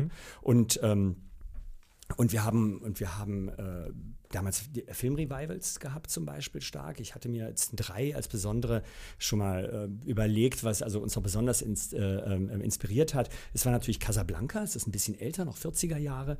Es ist äh, Fellini äh, Dolce Vita. Ja. Das ist ein sehr großer Schwerpunkt. Und es ist zum Beispiel auch aus dem französischen Film Außer Atem damals mit ja. Belmondo. Das sind Sachen, die sind heute auch noch sehr bekannt. Das waren Filme, die liefen damals auch in den Kinos. Die kannten wir alle. Und die haben natürlich auch ähm, die liefen, die liefen wieder in Nein, die liefen wieder ja, in den genau. Kinos. Na klar, die liefen wieder in den Kinos, aber eben auch in den präsenten Kinos, ja. nicht nur in den kleinen Eckkinos. Und äh, die haben auch zum Teil vorgegeben, mit welchen Stilen wir uns auseinandersetzen können. Und das haben manche von uns mehr und andere von uns weniger ja. Äh, stark angenommen. Aber wir hatten das im Vor, also in dem Gespräch davor schon gehabt. Ich bin wieder gegen das Mikrofon gestoßen. ähm, das ist diesmal keine äh, Alkoholfolge. Nein, diesmal nicht. Das ist die Alkoholfolge kommt danach. Ja. Also, also nein. Oh. Ähm, Spoiler. Spoilerland, die nächste Folge. Nein, ähm, wir hatten äh, davor schon drüber gesprochen, dass in den 80ern eben diese popkulturellen Einflüsse aus Film, aus Musik tatsächlich stilgebend und modegebend waren. Du hast mal im Vorgespräch gesagt, du bist eigentlich der Erfinder des Retro, weil, ähm, wie du gerade ausgeführt hast, es gab ja eigentlich kein Retro. Also ich kann mich nicht erinnern in den 70ern, dass man da diese Rückschau, diesen Rückblick hatte. Das ging tatsächlich, glaube ich, auch erst so in den 80ern los Und ähm, ich erinnere mich auch noch ganz gut daran, ich weiß nicht, ob du dich daran erinnern kannst, ähm, mit diesem, diesem Retro-Style gab es auch eine Rückbesinnung auf alte Comics auf alte Donald Duck Cartoons zum Beispiel. Die wurden auch im Kino gezeigt. Es gab damals auch einen Film äh, mit den Donald Duck Filmen aus dem Zweiten Weltkrieg, wo in Amerika also dann ähm, Stimmung gemacht wurde, mhm. sich gegen Nazi-Deutschland aufzu, ähm, aufzurichten und zu wehren. Und es gibt unter anderem einen alten Cartoon mit Donald Duck, wo ähm, Donald einen ganzen Maiskolben verschluckt und sich dann auf einen heißen Ofen setzt und daraufhin äh, poppt mhm. dieser Maiskolben mhm. auf und immer wenn er quakt, fallen diese Popkörner aus ihm raus und dazu tanzt er äh, zu einem Swing-Stück und bewegt sich die ganze Zeit. Und ich weiß, dass das zum Beispiel einer von einen bevorzugten Handbewegungen und Tänzen war, wie Donald Duck äh, mit den Fingern so zu wackeln. Und äh, also auch da haben wir ganz, ganz viel popkulturellen Einfluss. Aber wie bist du an die Klamotten eigentlich rangekommen? Also gab es bei dir zu Hause, hast du den Kleiderschrank deines Vaters geplündert oder ähm, habt ihr irgendjemanden gehabt, eine, eine, Freundin, eine Studentin, die die Mode studiert hat und das selbst zusammengeschnitten ähm, hat? Oder wie seid ihr an diese, an diese schönen, also man sieht das ja auf dem Foto dann auch, an diese wirklich schönen Schnitte gekommen? Also es ist eine Mischung aus sehr vielem. Also ähm, es gab natürlich, es gab natürlich Läden, in denen man solche Kleidung be bekam. Äh, Second-Hand-Läden waren genau wie heute, waren relativ in. Es gab nicht ganz so viele, ähm, aber äh, ähm, es gab auch in der, also in der Innenstadt, in der damaligen Westberliner Innenstadt, äh, Bleibtreustraße, gleich mehrere und die hatten auch entsprechende Namen. Äh, zum Beispiel hieß einer Kaufhaus Schrill. Mhm. Den gibt es ja. sogar heute noch oder gab es bis vor kurzem noch. Ich hatte das noch gesehen. Von der Kleidung sind die da ein bisschen weggegangen, aber das war so ein Laden. Kurz daneben war ein, ein, ein, ein Geschäft, das hieß Atoll, also wie das Bikini-Atoll, was mhm. also auch in diese Richtung verweist. Ja, und es gab aber auch kommerziellere Läden, die, die also international waren. Zum Beispiel gab es eine, eine Kette, eine Ladenkette, die hieß Blue Moon. Ich weiß nicht, ob ihr euch da noch ja. erinnert. Mhm. Ähm, die hatte Kleidung, die kam eher aus London. Da spielt auch zum Beispiel Beispiel Doc Martens eine Rolle. Ja. Doc Martens ist äh, auch eine Sache, die damit viel zu tun hat. Das ist eine sehr alte Marke, die, die heute sehr stark im Trend ist und die damals auch wiederentdeckt wurde. Also, ja, oder mitten in der Wiederentdeckung war diese Kultur, in der wir auch die Kleidung gekauft haben, die hing sehr stark mit anderer Popkultur zusammen. Nicht nur mit dem Anzugtragen wie in den 50ern, die hing auch zusammen mit diesen anderen Gruppen. Zum Beispiel, zum Beispiel gab es in der 50er Jahre Rückbesinnung auch diese sogenannten Teddys. Das waren Leute, die, die Rock'n'Roll geliebt haben. Die hatten diese, diese Extremfrisuren, so ein bisschen wie James Dean und Elvis und so weiter. Die hörten auch sowas es gab, mhm. genau. Den Entenbus, viel Gel. Genau, zulaufen. genau, noch mehr Gel als ich, ja, ja genau, genau. Und, äh, und es gab, es gab ähm, ähm, Rock'n'Roll-Festivals, Rock'n'Roll-Tanzschulen. Tanzschulen war damals sowieso eine, irgendwie noch bedeutender, als es heute ist. Das ist nicht heute irgendwie äh, Subkultur, würde ich sagen, so Community.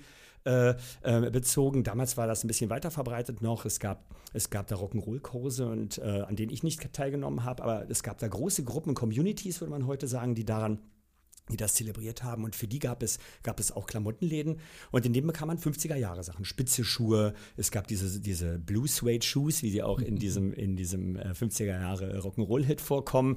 Die gab's. Mhm. Und äh, ähm, man konnte aus vielen äh, Fundussen schöpfen.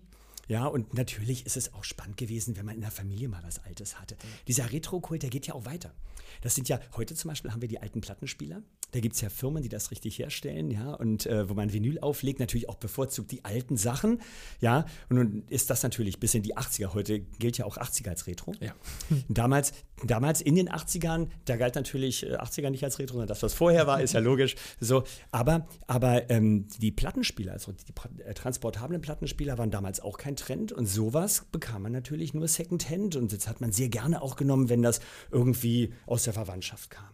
Wir sind jetzt auf der aktuellen IFA tatsächlich auch neu geboren. Also dieser, dieser mhm. natürlich mit modernster Technik und du kannst auch äh, USB-Stick, SD-Karte, Bluetooth, alles ist drin. Genau. Aber es geht zurück auf diesen alten Klapp-Plattenspieler, ja, also im Grunde Retro im neuen Look, äh, gerade gesehen auf der IFA und war ein großes Thema, eben Vinyl sowieso. So, und jetzt seht ihr, wir sind jetzt Retro. Ja, ja genau. Wir sind sowas von Retro. Wollte uns jetzt nicht runterziehen. Schon 90er sind Retro. Ja. Das darf man nicht vergessen. Es, es, gibt, es gibt eine große Ausstellung Berlin 90er, ne? Ja. So, und da wundert man sich, was alles schon Retro sein kann, obwohl das nur ganz kurz her ist. also gefühlt. wenn man das gewisse Alter hat. Ja. Sehr kurz her. ähm, aber das heißt auch, dass ja so ein kleiner Shift stattgefunden hat, weil man ist dann in die, in die Second-Hand-Läden gegangen und ich erinnere mich an Neulendorfplatz gab es den, glaube ich, einen der größten Second-Hand-Läden, ähm, den es damals gab. Ich glaube, Garage hieß das Ding auch ja. noch. Und man ging aber in den Second-Hand-Laden jetzt nicht mehr, um unbedingt billig irgendwelche Klamotten zu schießen, sondern man ging eben, weil man Trüffelschwein war und sagte, Absolut. ich suche jetzt das äh, originale Stück aus den 40ern, aus den 50ern. Absolut. Es ging da, also für die Mädchen zum Beispiel ging es da um Beikleider aus den 50ern mit Petticoats und mhm. so weiter. Das ging natürlich auch darum, dass man dann Smoking mal hatte aus den 50ern mhm. und sowas. Cool. Äh, und äh, das waren also gerade diese Geschäfte wie mit dem Namen Atoll und Kaufhaus Schrill und so weiter, waren welche, wo man, wo man nicht unbedingt nur deutsche äh, Kleidung bekam, sondern die, die Inhaber, ich hatte mich mit denen seinerzeit unterhalten, auch näher, äh, die sind nach Amerika gefahren und haben dort nach nach alten Anzügen gesucht. Die kamen also dann aus New York der, der 40er, 50er Jahre, brachten die also die guten, die guten Anzüge her. Also man hat ja in Deutschland auch nicht diese Stoffqualitäten gehabt zu der Zeit. Ja. Es war ja noch Kriegs- und Nachkriegszeit und da hatte man in Amerika natürlich andere Möglichkeiten und die haben diese alten Sachen dann dort aufgestöbert, nach Deutschland gebracht und hier verkauft und die Preise waren entsprechend der neuen Sachen. es war nicht so, dass die Sachen billiger waren, sondern, sondern es war auch nicht wesentlich teurer, so es ist im Geschmackssache gewesen, ne? aber man bezahlt zahlte damals im Grunde ähnlich viel wie für einen Anzug, vielleicht nicht gerade wie, äh, wie, für Armani oder sowas, aber das ist ohnehin nicht so das Schülerthema. ja, äh, aber aber äh, das waren schon besondere Sachen und mit einem Selbstbewusstsein, aus dem man spricht, haben wir das auch getragen. Also ja. wir, wir haben nicht die alten billigen Sachen getragen von, von unseren Eltern und Großeltern, sondern haben schon uns auch sogar von denen abgesetzt. Das ist übrigens auch interessant es ist natürlich diese Jugendbewegungen, die sich, das müssen keine großen Bewegungen sein, sondern einfach diese Jugend, Jugend, äh, äh, Gegenbewegung gegen das Etablierte, die, ähm, die werden ja auch mit solchen Mitteln, mit Kleidung sehr stark äh, zum mhm. Ausdruck gebracht. Und auch das haben wir haben wir so verstanden. Vielleicht nicht radikal zum Ausdruck gebracht, aber das war schon so. Die, wir haben eben die Sachen getragen, die die Alten schon nicht mehr getragen haben, die die Alten mhm. nicht mehr wert waren, aufzuheben und so weiter. Äh, und haben damit zum Ausdruck gebracht, wir gehen euren Mainstream nicht mit. Ja, wie, wie, ja. wie haben denn die anderen darauf reagiert? Also, ähm, wie haben die Alten darauf reagiert, dass sie gesagt haben, die tragen jetzt äh, die Klamotten oder verkörpern vielleicht eine Zeit, gerade so die Nachkriegszeit, die wir gar nicht mehr so im Kopf haben wollen? Mhm. Auf der einen Seite, was haben deine Klassenkameraden, deine Studienkollegen dann eines Tages dazu gesagt, dass du eben, du bist, du bist ja nicht nur beim Weggehen so rumgelaufen, das war ja deine ganz normale Alltags- ja. Kluft, sage ich jetzt mal. genau. Und ja, ja. Äh, ganz normal, dass wann immer wir uns getroffen haben, ob an der Uni oder abends beim Café oder sonst was, äh, du warst immer Perfekt Party aus. war ja immer. Die Party, Party die, fängt ja, die fängt ja morgens an, die Party. Ja. ja. Und die geht ja abends weiter. Das heißt, man trifft egal wo immer Leute, mit denen kann man sich dann weiter in irgendeinem Café, in einer Bar oder Club unterhalten. Ja. Äh, das heißt, das heißt also, natürlich trägt man den ganzen Tag auch, also das, was, ein, was man zum Ausdruck bringen möchte. Das, ist, das ist ja logisch. Das war insofern äh, keine Verkleidung, kann es so nennen, aber dann ist es eine Lebensverkleidung. Ne? Ja. So, also, ähm, ja. Es war eine Haltung, es war eine Stilhaltung. Es war eine gewisse Haltung ja. auch, die damit verbunden war. Also natürlich auch ein Spleen. Wie gesagt, es ist immer so ein bisschen Persönlichkeit und ein bisschen Jugendkultur, die auch andere teilen. Aber jeder wollte eben auch individuell Aufmerksamkeit erregen. Ja. Das darf man nicht vergessen. Da sind eventuell die 80er auch ein bisschen anders als heute. Mhm. Ähm, wir hatten nicht diese Erwachsenen, die wir heute haben.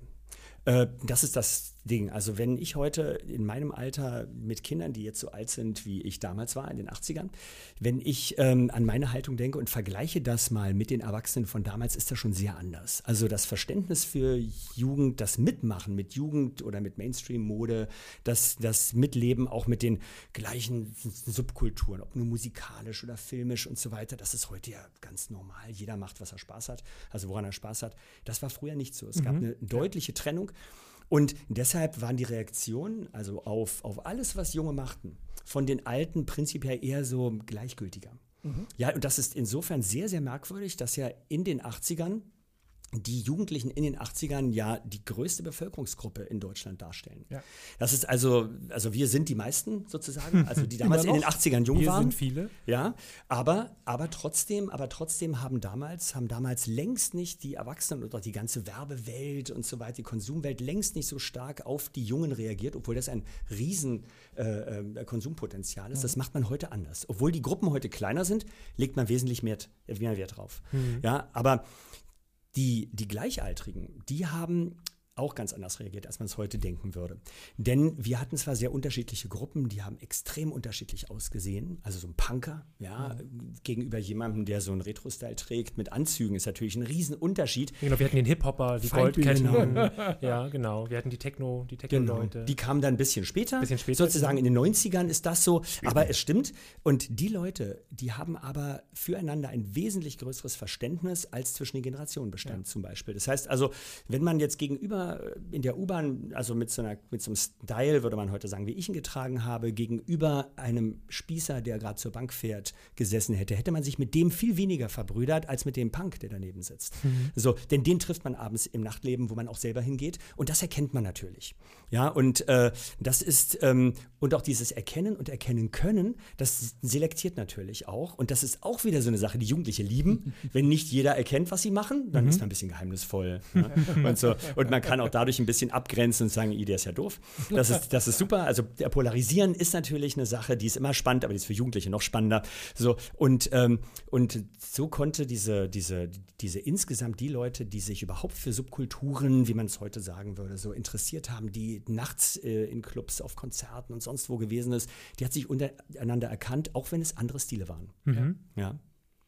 Ich habe auf deiner Webseite ein Motto gefunden, du bist ja in der Werbung, in ja. der Kommunikation ähm, tätig ähm, und finde ich sehr schön, nichts läuft ohne Inhalte. Das ist so eins deiner Zitate, die ich da gefunden ja, ja, habe. Das stimmt. Und ähm, würdest du sagen, die Mode der 80er hatte mehr Inhalt, hatte mehr Content, mehr Aussage? Also wir haben ja vorhin im, in unserer sozusagen der äh, Vorgeschichte in unseren, unserer halben Stunde hierzu auch gesagt, heute guckst du so in so ein, wie auch als Dozenten gucken so in den, den Raum, die Studierenden, die sehen relativ gleich aus und jetzt kriegen wir schon wieder Post, fiese E-Mails. Ja, genau.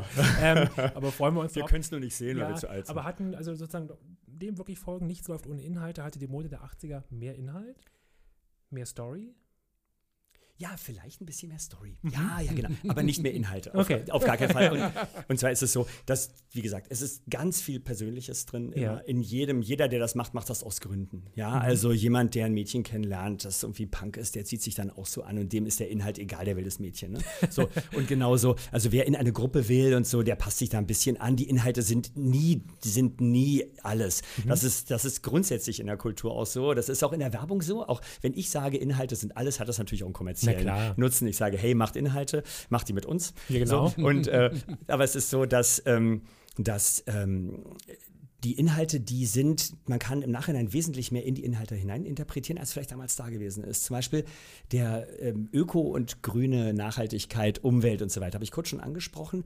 Das hat natürlich, das hat natürlich eine wichtige Bedeutung. Also damals gab es die Grünen in Berlin, die hießen Alternative Liste und die wurden 81 das erste Mal ins Parlament gewählt und dann gleich relativ äh, stark. So, und äh, ich kann mich erinnern, wie wie ein, ein Lehrer von mir an der, äh, am Gymnasium, kurz vorm Abitur, äh, als ich schon so einen Stil getragen habe, so ein Lehrer von mir in den gleichen, im gleichen Second-Hand-Laden eingekauft hat. Und das war so ein richtiger, ganz linker Öko, ja, der wollte damit ein ganz anderes Statement setzen. Mhm. Der hat da eingekauft, weil der sagte, wir wollen Nachhaltigkeit, wir wollen nicht mitmachen mit der Fast Fashion gab es damals mit, noch nicht, aber genau, genau das ja. ist aber das, Fast Fashion ja. aus 100% Polyester, da wollen wir nicht mitmachen. Ich kaufe ein altes Hemd, ja, mhm. aus den 50ern oder 60ern, so, und das ist 100% Baumwolle, das ist jetzt, das war schon benutzt, gerade deshalb will ich es, weil ich es weitertragen möchte und so. Und ich dagegen trage das Gleiche, bügel es mir vielleicht ein bisschen und trage eine Krawatte dazu, fühle mich total cool, ja. ja, und der hat damit eine ganz andere Aussage getroffen. Ähm, aber es passt ja doch beides zusammen. Das heißt, Inhalte findet man sehr stark in der Mode grundsätzlich und damals auch schon. Also die Sache, die hat einen starken Ausdruck. Mhm. Ja aber es ist dann doch letztendlich Boy meets Girl und es ist Aufmerksamkeit. Das heißt, ähm, dir sind die Blicke und dann auch die Herzen der Damen schneller zugeflogen. Ja, also es ist, ähm, ja, sage ich jetzt so hart. Das, das weiß ich nicht, wenn ich Das könntest anderen, du doch als Zaungast ja? eigentlich beurteilen. Mensch, jetzt hat Sven wieder. Als Zaungast würde ich das sofort unterschreiben, weil ich das immer mich gewundert habe und dann auch anfing zu über. Also ich habe dann auch Krawatte getragen. Es gibt ja. ein Foto auch von uns beiden, wo wir beide im Anzug Krawatte sind. Also ich habe gesagt, hey, wenn der so erfolgreich ist bei den Mädels, dann sollte ich vielleicht auch mal ein bisschen adretter werden. Und ähm, dann habe ich mir auch irgendwann mal ähm, nicht mehr die Popperlocke getragen, sondern die Haare nach hinten gegelt. Auch mhm. da gibt es äh, Fotos, die ich euch beiden dann zeige. Da sagte meine Mutter dann damals, ich würde aussehen wie ein Pferd mit den Haaren nach hinten. Danke. Ähm, ja, daraufhin habe ich sie wieder nach vorne gekämmt. ähm, meine Jugend war nicht leicht, liebe Zuhörerinnen und Zuhörer. Aber äh, nein, es, es ging, also wir, natürlich ist es dem, mit 17, 18, 19, 20, 21 ist es ähm, Boy Meets Girl. Und ähm, du, du gehst weg, du willst auffallen, du möchtest Leute kennenlernen. Und ähm, mit so ein bisschen, es war ja was, was, was, was Exklusives und man hatte eine Auffälligkeit. Also es ist was anderes, ob du deine Marlboro oder deine Camel rausgeholt hast äh, oder ob Sven eben seinen Zigarettenetui aufklappte, um sich dann dort, wie gesagt, ähm, Players Navy Cut filterlos rauszuholen, die dann auch erstmal festgeklopft werden musste, weil es da kein Filterstück gab äh, und die sich dann vor allen Dingen, glaube ich, auch mit einem schönen Zippo-Feuerzeug angezündet hat, weil mhm. auch das gehörte natürlich dazu. Da ging jetzt kein Plastik-Einwegfeuerzeug. Ähm, also er, er, hat einfach einen unglaublichen Stil transportiert. So, und wenn wir jetzt nochmal sagen Retro, 50er Jahre. Natürlich wollte keiner das Frauenbild der 50er Jahre in den 80ern zurückhaben. Aber dieses Gentleman-Bild, ja, der, der Mann, der eine Tür aufhält, der eine Jacke abnimmt, der einen Stuhl zurechtrutscht, das hat natürlich in den 70ern komplett gefehlt. Ja, und das war auch wieder so eine Renaissance der Höflichkeit. Und Stil und Höflichkeit gingen damit ähm, einher. Und ich glaube, auch deswegen hat er besser punkten können, weil er einfach auch als Mann galanter und aufmerksamer den Frauen gegenüber war. Das konnte ich auch noch von ihm lernen. Mhm. Ja, ich weiß, also wir haben uns alle gegenseitig inspiriert. Ich, ich sag so, ich weiß, dass, dass also Freunde von mir, Freunde von mir natürlich gewisse äh, Stile mit übernommen haben, weil wir dann so eine Gruppendynamik entwickelt Klar. haben. Das mhm. ging nicht darum, ach, ich will auch das, was der hat, sondern hey, das ist cool, da mache ich mit. Mhm. Ja, das habe ich natürlich auch gemacht und, und natürlich gibt es auch Sammler Leuten schon sagen, hey, jetzt habe ich ja eine Krawatte wie, was ist ich, Bogart in irgendeinem Film oder sowas. Äh, ähm, und das ist natürlich eine spannende Sache. Ähm, es liegt natürlich auch daran, ähm, ich hatte damals auch so ein Modeinteresse. Es gab eine ganze Menge in der, in der äh, Gruppe oder wie man das nennen kann. Also von den vielen Leuten, die ich, die ich kannte, waren eine ganze Menge Modeleute dabei, die studierten an irgendwelchen Modeschulen und so. Und da inspiriert man sich natürlich gegenseitig auch. Ähm, und ähm, ähm, es ist toll, wenn man ankommt, aber vielleicht wäre es mit dem anderen Stil genauso oder noch besser geworden. Werden wir nie erfahren. Ja? Werden wir nie so. erfahren. Bis heute, wir hatten ja damals, aber es ist natürlich ein ganz anderes Thema, kein Internet, was da erst für Potenziale erwachsen wären. Ja, wenn man dann über, über eBay Kleinanzeigen hätte suchen können. ja, also das wäre noch was ganz anderes. Ja, aber aber es ist ähm, ähm, ähm insgesamt klar, es ist eine auf jeden Fall gruppendynamische Sache, die, die gehört auf jeden Fall dazu. Aber es ist auch ein bisschen mehr diese, also eine Sammelleidenschaft gehört dazu, so ein persönliches äh, Spleen, äh, ein Interesse daran. Und ich will aber dazu sagen, es ist so, für mich war das nie besonders gezwungen. Es mhm. gibt, es gibt Leute, die solche Stile tragen, die da, die da also sehr eng dran sind, so, mhm. so, und die sich selber so eine Enge aufbauen. Das war für mich nicht so. Und vielleicht ist das auch etwas, wo man sagt, Mensch, ähm, man hat in der Gruppe mit ganz vielen auch anderen gut bestanden und jeder hatte so seine seine kleinen Spleens, die interessant für die anderen waren. Da war man deshalb ja immer auch gerne auf vielen Partys dabei und ja. eingeladen, weil eben jeder hat so ein bisschen bunte Vögel gerne dabei gehabt. Ne? Hm. Ja. Jetzt hast du das mit einer gewissen Leichtigkeit, wie du ja sagst, getragen, mhm. mit Selbstverständlichkeit. Wann war das, war das irgendwann vorbei? Also du sitzt ja heute jetzt nicht äh, im, im, im feinen 50er-Jahre-Outfit äh, hier. Gibt's ein, ist das ausgeschlichen? Gab es ein Ereignis? Äh, war es der Beruf? Also kannst du das sagen? War das ja. ein An-Aus? War das ja, ein Dimmen? Ja, ja genau. Also ich habe, ich hab, also ich wundere mich immer, wenn man so sieht, also es wird vielleicht in dieser gesamten Sendereihe da, da auch, da auch so ein bisschen rauskommen. Es ist, ähm, man wundert sich, wie wenig man sich im Grunde verändert im, mhm. im, im, Laufe der Zeit. Also wenn man selber ein Jugendlicher ist, dann denkt man, später bin ich mal ganz anders. Ja, ja genau. Aber so schlimm wird es gar nicht. Ja, also ähm, es bleibt eine ganze Menge äh, und, ähm, und ähm, ich sehe es nicht ich sehe es nicht ganz so, ja, also es ist halt, damals war es wie gesagt auch nicht streng. Also dieses, diese Episode mit dem Strand, die hat, die hat ganz, ich kann mich jetzt so gar nicht mehr dran erinnern, die, die hat ganz bestimmt viele andere Eckdaten. Wie man ist nur kurz da gewesen, man hat sich erstmal verquatscht, gar nicht dazu gekommen, auszuziehen oder man hatte jetzt auch weia die, die, die Badehose doch nicht dabei oder kein Aber großes, wir sind wieder beim Storytelling, die ja, Story ist doch wunderbar. Solche, ja, die, ja. Also Markus die Story Schöner. ist ganz toll und natürlich gibt es Phasen, natürlich gibt es auch, gibt's auch äh, ähm, also ich habe Geschichten im Kopf, wo ich natürlich in Badehose da herumlaufe und so weiter. Und, und in dieser Situation hat man nicht immer die formvollendete 50er Jahre Stilsache, natürlich nicht. Und das haben ja auch die Leute, die in den 50ern lebten oder, oder die, die Idole waren, Filmstars der 50er, die hatten das natürlich auch nicht. Die sehen in Badehose auch aus, wie sie aussehen, ja, weil die, die Badehosen müssen nicht unbedingt, also die, die tragen nicht so viel Stil mit, dass man sagt, hey, das ist ja 50er. Auch nicht genug Platz. Ja, genau. genau. Und also, äh, ähm, ja, und dann im Laufe der Zeit, im Laufe der Zeit, äh, es gibt ja viele Dinge, wo man sagt, jetzt will ich mal praktischer rumlaufen. Mhm. Ja, also ähm, jetzt ist vielleicht ein Anzug gar nicht so angebracht, äh, ähm, jetzt ist das zu warm oder, oder nicht praktisch genug und so weiter. Und, und äh, wenn man so unterwegs ist, das hat aber wenig damit zu tun, dass man seinem Stil untreu bleibt. Also das ist, es gibt heute, es gibt heute eine ganze Menge ähm, Indizien dafür, dass dieser Stil und dieser Wunsch auf, auf äh, ähm, stilvoll rumlaufen oder wie das, wie man das so nennt, auf ein bisschen Spaß haben mit seiner Kleidung, sich zum Ausdruck bringen, äh, wo das mit Anzügen stark in Verbindung kommt. Es gibt zum Beispiel eine Anwaltsserie, kennt ihr vielleicht Suits, heißt die, mhm. Wo also der Anzug zum, zum prägenden Stilelement gemacht wird. Das zeigt, das zeigt, welche Bedeutung das hat. Wenn man sich zum Beispiel hier den Transporter, kennt ihr bestimmt auch, mhm. ähm, der trägt auch Anzug. Das sind zwei völlig andere Dinge ähm, und die sind alle cool mit mhm. den Anzügen. Ja? Denkt an, an Mad Men, ja, das ist ja auch Anfang der 60er Jahre spielt das ja in der Agenturszene in, in New York. Genau. Also auch da hat ja die, die, die, die Fangemeinde oder auch die Zuschauer sehr schnell auf den Stil, der wirklich auch wieder bis ins kleinste Detail durchgezogen war, reagiert. Und genau. da war eine Zeit lang wieder die Anzüge und auch die, die 60er Jahre wieder in. Ja. Also mhm. man fand das auch schön, dann wieder schon um elf den ersten Whisky zu sich zu nehmen. Sie haben die ganze Zeit geraucht in der Serie, fand ich auch spannend. Ähm, ja, also da, auch da hat man es wieder gesagt. Also es ist, ein, es ist ein gewisser Lebensstil, den man damit hat.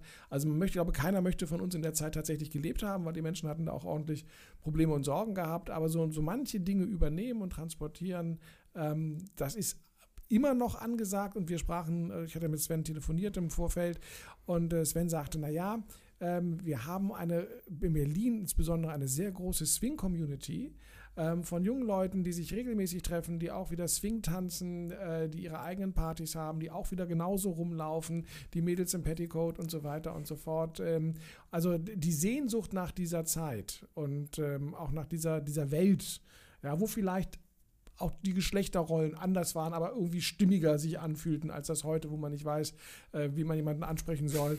Ähm, diese Sehnsucht ist, glaube ich, da und die wird auch so schnell nicht vergehen. Retro ist ein sehr großes Thema heutzutage, ja. Also und, äh, und das Interessante war, als du sagtest, dass natürlich, ich habe es natürlich nicht erfunden, ja, das ist natürlich nicht so, äh, sondern, sondern wir in den 80ern hatten die ersten Male diese Rückbesinnung und hatten dann auch die entsprechenden die entsprechenden Sachen, die entsprechenden Secondhand-Läden. Äh, es, gab, es gab hier, weiß ich, Marilyn Monroe, James Dean äh, Mode, da hat man dann irgendwelche Accessoires gehabt, die das weitergetragen haben. Ich weiß noch, Charlie Chaplin war ein großes Thema. Das sind alles so alte Sachen, die die Leute gut fanden. Übrigens nicht nur in Berlin, ich weiß, es gab damals eine starke Verbindung zu Paris, da sind wir immer hin und her gefahren und so, das, also und äh, kannten da ganz viele Leute und da war das noch stärker. Mhm. Und äh, mit den Comics zum Beispiel, Franzosen sind ja viel Comic äh, ja. ähm, als wir, ja. Und da auch, da war auch 50er Jahre war also wesentlich stärker ausgeprägt als Stilelement, ja. Und ähm, und es ist sowieso, es ist vielleicht auch gar nicht so, dass man sagen muss, 50er, 60er Jahre, es geht hier um die Entdeckung einer prototypischen Zeit, mhm. einer Comicwelt, in der man lebt und vielleicht auch Inhalte mal losgelöst von aktuellen Mainstreams äh, ähm, äh, entwickeln kann. Ähm, da, dafür ist eine Comicwelt gut. Wenn man heute, wenn man heute bestimmte Filme sieht, in denen äh, kommen dann Autos vor, die sind da meinetwegen aus den 40ern, die, die, die Männer haben alle Anzüge, die, die Frauen tragen Frisuren wie sonst was. Aber es geht im es geht im Augenblick, es geht eigentlich nicht darum, eine bestimmte Zeit zu beschreiben, sondern es geht darum, um aus der Jetztzeit rauszugehen, um Inhalte, um Inhalte ein bisschen intensiver zu beschreiben. Mhm. Da gibt es eine ganze Menge Beispiele. Ähm, es gibt aber auch viele Beispiele für Retro heute. Also Mad Men ist eins natürlich, mhm. ist ein ganz, ganz starkes. Es gibt diese Ostalgie, die wir hier in Berlin vor allem ja. sehr, sehr stark haben. Da gibt es da gibt's Geschäfte, da gibt es äh, Museen, ja, da gibt es jetzt gerade zur 30 äh, Jahre Mauerfall natürlich eine ganze Menge Aktionen. Und diese, die, die Menschen richten ihre Wohnungen so ein. Wir haben einen sehr, sehr großen Anteil an Plattenbauwohnungen, die kommen aus einer, also aus den 80ern der, der DDR. Das sind prima Wohnungen grundsätzlich, ja, aber die Menschen, die da leben, die machen sich den Spaß zum großen Teil und richten sich da so ein, wie man in der DDR mal gelebt hat. Ja. Natürlich jetzt nur von Stilelementen, die die Tapete ist dann so. Die leben natürlich ansonsten ganz normal. Aber, aber man sieht dieses Retro, das ist, also das ist immer ein Bestandteil von, von Gesellschaften, die es sich leisten kann, zurückzublicken. Und damals in den 80ern hatten wir vielleicht auch das erste Mal die Möglichkeit. Wir mussten uns weder befreien von irgendwas, äh, äh, wir hatten vielleicht sogar so ein bisschen genug davon, immer weiter, weiter, höher, besser mhm. und haben gesagt, jetzt machen wir einfach mal ein bisschen, jetzt gucken wir mal nach hinten. Und, ähm, Und das ist geblieben. Ich glaube, das ist ein ganz spannender ähm, äh, Gedanke, den du da hast, weil ähm, es, man könnte ihn weiterspinnen und sagen, mit dem Mauerfall 89 äh, hatten wir wieder eine Zukunft und da hatten wir nicht mehr die, die Not zurückzublicken oder die Lust oder den Wunsch zurückzublicken, sondern ab 89 ging dann der Blick nach vorne und nicht umsonst ist dann Techno zum Beispiel groß mhm. geworden, mhm. Äh, wo man eben sagte, okay, wie klingt jetzt die Musik der Zukunft und wie können wir uns neu organisieren, neu erfinden, auch als Gesellschaft, ähm, Häuser besetzen, Wohnungen besetzen. Ähm, also das könnte durchaus damit zusammenhängen, dass wir in den 80ern so ein, ein Stück weit einen gesellschaftlichen Leerlauf hatten und äh, dementsprechend auch die Möglichkeit hatten, mal zu, zurückzugucken. Aber wir drei sitzen jetzt ja hier ähm, als Überlebende der 80er. Äh, geht es euch auch so, wenn ich eine, gerade so eine deutsche Produktion, so einen deutschen Film oder eine deutsche Serie sehe, die in den 80ern spielt, dass es einem manchmal unangenehm auffällt, wenn da Details nicht stimmen. Ja. Wenn mhm. da Leute entweder Sachen anhaben oder Autos fahren oder auch Einrichtungsgegenstände, die eigentlich gar nicht richtig in dieser Zeit sind, wo ich denke, da hat der Ausstatter gerade gepennt. Und das, das findet, man, findet man als unecht dann. Also, dass bei allem Zitat des Retro-Styles ähm, doch irgendwie das authentisch bleiben muss. Mhm. Ja, doch, kenne ich auch. Es gibt ja eine tolle Webseite, filmfehler.de, wo auf äh, genau sowas hingewiesen wird. Macht richtig Spaß, ja. ähm, da dann rumzuklicken. Aber merke ich auch, es ist, man erschrickt man sich richtig. Ja, man erschrickt, ja. ja man, da merkt zusammen. man, wie verbunden man dieser Zeit ist, ja, wie, wie organisch man das mhm. aufgenommen hat, ja, wie selbstverständlich das ist. Ja. so, ähm, Sven, ich glaube, wir sind damit ganz gut durchgekommen und haben viele schöne Geschichten gehört und äh, tolle Gedanken gehabt. Ähm, ich gucke gerade nochmal und spicke nochmal auf unseren, aus unserem Zettel, den wir hier haben. Ähm, oh, der, der, eigentlich hast du, Benjamin, noch eine schöne Frage. Ja, stimmt. Deine, ähm, deine zweite von deinen, die du aufgeschrieben stimmt, hast. Stimmt, ja, wir wollten schön. immer, also wir wollten natürlich mit dir zurückgucken, mhm. aber auch, ähm, wir sind ja auch hier beide als Marketing- und Kommunikationsprofis, die ja auch in der Lehre unterwegs sind. Das war ja die ursprüngliche Idee dieses Podcasts auch, äh, den jungen Leuten ähm, zu sagen, wie wir ticken, wo wir herkommen, warum trifft man diese oder jene mhm. Entscheidungen mhm. im Marketing und in der Kommunikation. Äh, du bist, da habe ich auch von deiner Website, Content-Strategist, ähm, hast eine kleine, sehr feine Kommunikationsagentur und ich habe mich gefragt, ähm, du berätst Unternehmen, ja, mhm. auch im Imagebereich. Ähm, welche Rolle spielt, spielt Mode heute und spielte Mode damals, auch im Image für ein Unternehmen? Also wir hatten gerade Suits, da ist das ganz klar, es muss der für Harvey der 3000 Euro Anzug sein oder 3000 Dollar Anzug. Ähm, kannst, du, da, kannst du da was ausmachen? Gibt es Unterschiede? Macht man sich heute in der Beratung da dezidiert Gedanken? Ist nicht dein Thema vermutlich, aber eher so als Wahrnehmung, als Sven, als Wahrnehmung. Ja, also ähm, ähm, ich glaube, dass wir uns da sehr stark entwickelt haben, sozusagen. Also es gibt, es, es gibt ja mehrere Ansätze. Mode ist natürlich absolut ein Thema für, für, für Imagefindung und für Marketing insgesamt. Äh, es gibt, es gibt unter Managern zum Beispiel, gibt es so stille kleine Zeichen. Mhm. Ja, das ist zum Beispiel, zum Beispiel bei Uhren, ja, äh, ist es so, dass also der bestimmte, also ein, ein sehr hoher Wert von Uhren, der wird, der ist normalen, also normalen Leuten, die diese Uhren nicht kaufen, die können dann sechsstellige Summen haben, äh, nicht bekannt, aber die Leute erkennen sich untereinander, mhm, so ja. an solchen Zeichen.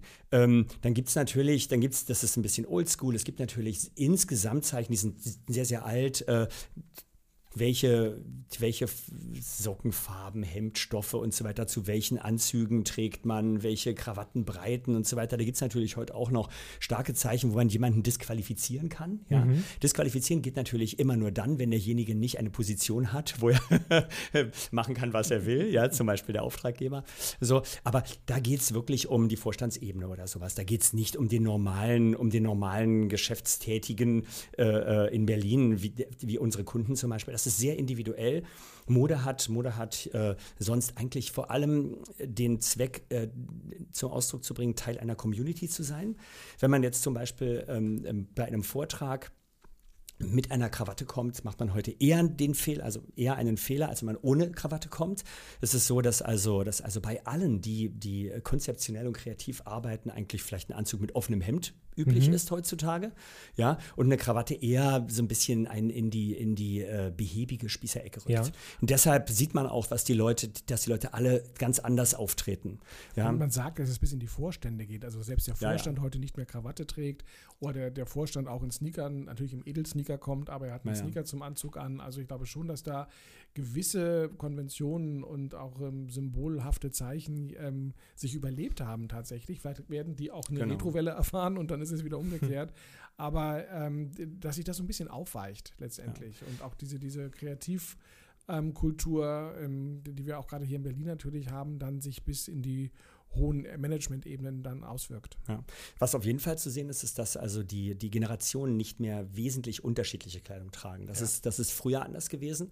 So, und äh, ähm, heutzutage bringt man nicht mehr und muss auch gar nicht mehr zum Ausdruck bringen, dass man, dass man schon was erreicht hat, zum Beispiel durch Kleidung, sondern eher, dass man noch dynamisch ist. Mhm. So, das ist, also es hängt natürlich von bestimmten Berufen ab, aber, aber grundsätzlich ist es eher ein, äh, ist es eher eine Herausforderung, durch Kleidung darzustellen, ohne, ohne irgendwie sich albern zu fühlen oder zu machen, ja, dass man, dass man noch die jugendliche Dynamik hat ja, ähm, als dass man, als dass man durch Kleidung als Junger zeigen muss, dass man zu den Alten gehört. Das ist nicht mehr so. Ne? Ja. Es gibt ja und das hängt natürlich immer von bestimmten Berufsgruppen auch ab. Aber Kleidung hat auf jeden Fall noch eine wichtige Bedeutung. Ich glaube, es ist ein bisschen komplizierter geworden über die Jahrzehnte, weil die Zeichen nicht so leicht zu lesen sind. Mhm. Und also wer sich zum Beispiel bewirbt äh, auf Stellen und mal auf Xing oder auf diesen, auf diesen ähm, ähm, Portalen mal geschaut hat, was für Hinweise gegeben werden, äh, was für Artikel geschrieben werden von Personalern, so weiter, der sieht, wie komplex das ist, auf was für feine Zeichen man durchaus achten kann. Ob das jetzt viel bringt, ist im Einzelfall natürlich ja. immer nur wichtig. So, aber, aber es ist wesentlich weniger einfach. Ja, mhm. und, und in den 80ern, in den 80ern hatte Mode bestimmt noch etwas Spielerisches. Mhm. Ja, wenn man auch sieht, äh, wie also die Bands aufgetreten sind, was die für Sachen anhatten und so. Heute empfindet man das häufig als sehr albern. Das waren aber damals sehr ernstzunehmende Rockbands. Ja. Ne? So und ähm, damals hatte man vielleicht ein bisschen mehr äh, gespielt und experimentiert auch mit Mode. Wird, und da ist natürlich auch klar, dass die Akzeptanz anders war. Ja. Übrigens interessant, wenn man heute man heute durch bestimmte Gegenden Berlins geht, hat man heute, hat man heute mit der Mode, die man trägt, eine ganz andere Reaktion als früher, als in, in den 80ern. Also es gab, es ist zum Beispiel so, dass wir, wir nehmen mal zwei Straßen, die sind im ehemaligen Westberlin, zum Beispiel die Oranienburger Straße und den Kudamm. Mhm. Die haben, die haben so, also wie Dresscodes. Diese also könnte auch Straßen. unterschiedlicher nicht sein. Genau, genau, genau. Die haben Dresscodes. Also wenn ich mit einer, wenn ich mit einem lockeren Anzug oder so, also muss Geimer Krawatte sein, also lockeren Anzug, wo ich dann da äh, äh über den Kudamm Kudamm gehe und mich wohlfühle damit, ja, wenn ich damit durch die, Oranien, äh, durch die Oranienstraße in Kreuzberg gehe, dann fühle ich mich da overstylt. Mhm. Da fühle ich mich nicht wohl. Die Leute gucken blöd, wenn ich mich da ins Café setze, irgendwie, äh, ist ein Dit für einer. ja, so, jetzt abgesehen von ein paar Touristen, die Leute da, die haben eine andere, haben eine andere Erwartungshaltung, obwohl da sehr viel Kreativagenturen auch sind und so, aber die laufen eben da auch andersrum. So, wenn man jetzt umgekehrt mit dem Style, in dem man sich dort wohlfühlt, zum Kudamm geht, ist man understylt. Mhm. Da fühlt man sich da nicht wohl. Wenn man in einen Laden reingeht, dann hat man nicht die gleichen Reaktionen. Äh, äh, als, für also, sie führen sie nichts. Vielleicht auch für sich selbst. ja, nicht ganz so, aber vielleicht auch für sich selber nur. Ja. ja. Und, ähm, und ähm, ähm ich weiß es da ja, ich hatte, ich hatte eine Zeit lang äh, ähm, ein Agenturprojekt und mit, mit Räumen direkt am Oranienplatz und habe da so, was ich zwei, drei Jahre lang gearbeitet und, äh, und, ähm, und habe diesen Unterschied wirklich sehr st st stark gespürt. Es ist kein Negativ, es ist nicht unangenehm, im Gegenteil, aber man muss das mitdenken. Und nun mal den Rückblick auf die 80er. Da war das gefühlt nicht so. Vielleicht Thema Mut war ich da ein bisschen anders. Oh ja. Mhm. Das mag sein, aber, aber ich habe das nicht so wahrgenommen. Ich habe wahrgenommen, dass man, dass man, äh, dass man im Grunde mit seinem persönlichen Style entweder gar nicht wahrgenommen wurde, wie gesagt von den Älteren vielleicht, oder man wurde von der eigenen Gruppe sehr wohl wahrgenommen und zwar auch richtig eingeschätzt. Es kann sein, es ist aber nur eine gefühlte Ebene, mhm. dass sich da doch ein bisschen was geändert hat. Durchaus ja. möglich. Sven, das war äh, toll. Also hat mir großen Spaß gemacht. Wir könnten, wir sind jetzt bei Minute 41. Äh, wir könnten auch noch zwei Stunden sprechen. Mir fallen so viele Themen ein, müsste, muss man sich auch bald für bestimmte Mode schämen. Äh, wir sind ja so, ne? Wir schämen uns für ganz viele Dinge. Ähm, ich glaube, dass das äh, könnte man nochmal extra beleuchten. Ähm, wie viel will ich eigentlich wissen über das, was ich da trage? Da haben wir gerade eine entsprechende Entwicklung. Noch viele Themen. Wir können nicht ausschließen, dass wir nochmal in der Runde sprechen. Hat mir großen Spaß gemacht. Also vielen Dank erstmal hm. von mir an ja. dich ähm, für diesen tollen Einblick. Ja, herzlichen Dank, dass du vorbeigekommen bist und diesen tollen Beitrag zu unserem Rendezvous unterm ähm, Neonlicht ähm, beigebracht hast. Äh, Nochmal ganz andere Aspekte als das, was wir vorher besprochen haben. Äh, hat wahnsinnig viel Spaß gemacht. Äh, vielen herzlichen Dank. Wir sind damit am Ende unserer Modefolge ja. angekommen und ähm, verweisen eben nochmal auf unseren Facebook-Kanal ähm, oder Facebook, äh, ja, Facebook-Seite ist das, ne? Kanal, Kanal ist Seite, Also auf so einer Facebook-Seite, die natürlich Rendezvous unterm Neonlicht heißt, wo man auch Dinge sehen kann. Ich glaube, wir machen auch gleich noch ein Foto von uns, das könnte man da auch dann reinstellen, um zu sehen, wie unglaublich modisch wir heute aussehen. Ähm, und wir freuen uns jederzeit über jegliches Feedback, äh, Ideen, Vorschläge und eure modischen Geschichten oder vielleicht auch das ein oder andere Foto aus den 80ern. Und das schickt ihr einfach, äh, wie gehabt, an die bekannte E-Mail-Adresse rendezvous unterm Neonlicht at gmail.com oder at googlemail.com. Das funktioniert natürlich beides. Und äh, wir danken fürs Zuhören und wünschen viel Spaß, bis dann in zwei Wochen ein neues Thema kommt das ich jetzt nicht anteasen werde, Nein. obwohl ich es ja schon verraten habe aus Versehen. Keine Spoiler. Aber wir spoilern jetzt nicht. Wir sagen Dankeschön. Wir, das sind Markus Bartelt, unser wunderbarer Gast heute, Sven Hirschmann und Benjamin Lehmann. Genau, das bin ich. Tschüss, ihr Lieben. Bis bald. Tschüss.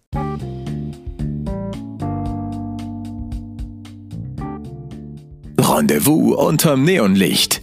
Der 80er Podcast über das Leben, Lieben und Sein in Berlin. Mit Markus Bartelt und Benjamin Lehmann.